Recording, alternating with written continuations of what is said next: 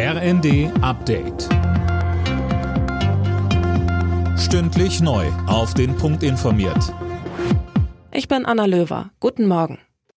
Die umstrittene Gasumlage wackelt immer mehr. Jetzt hat auch Finanzminister Lindner Zweifel angemeldet. Wie er der Bild am Sonntag sagte, stelle sich ihm immer mehr die wirtschaftliche Sinnfrage. Sönke Röhling, was meint er damit? Naja, sagt, dass man keine Gasumlage braucht, die den Preis erhöht, sondern eine Gaspreisbremse, die den Preis senkt. Immerhin würde es noch dauern, bis die Hilfen für Haushalte, Handwerk etc. stehen.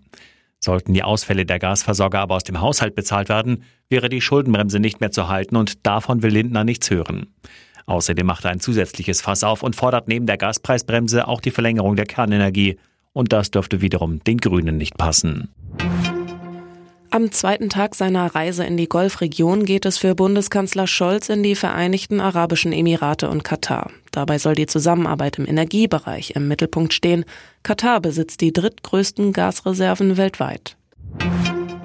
Russlands Außenminister Lavrov hat vor der UNO-Vollversammlung Kritik an den Referenten in der Ukraine zurückgewiesen. Schon bevor das Ergebnis der Abstimmungen bekannt ist, sagte er, die Bewohner der Regionen wollten zu Russland gehören. Die Rolle des Bösen schob er dagegen dem Westen zu. Der habe eine geradezu groteske Russenphobie und betreibe eine zerstörerische Sanktionspolitik, um Russland zu zerstören. Vor Lavrov hatte sich Chinas Außenminister Wang zu Wort gemeldet. Er appellierte an Moskau und Kiew, Gespräche aufzunehmen.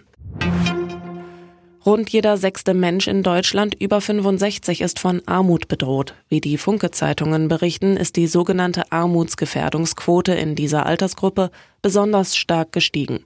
Die Linke fordert deshalb eine Mindestrente von 1200 Euro, wie etwa in den Niederlanden. Alle Nachrichten auf rnd.de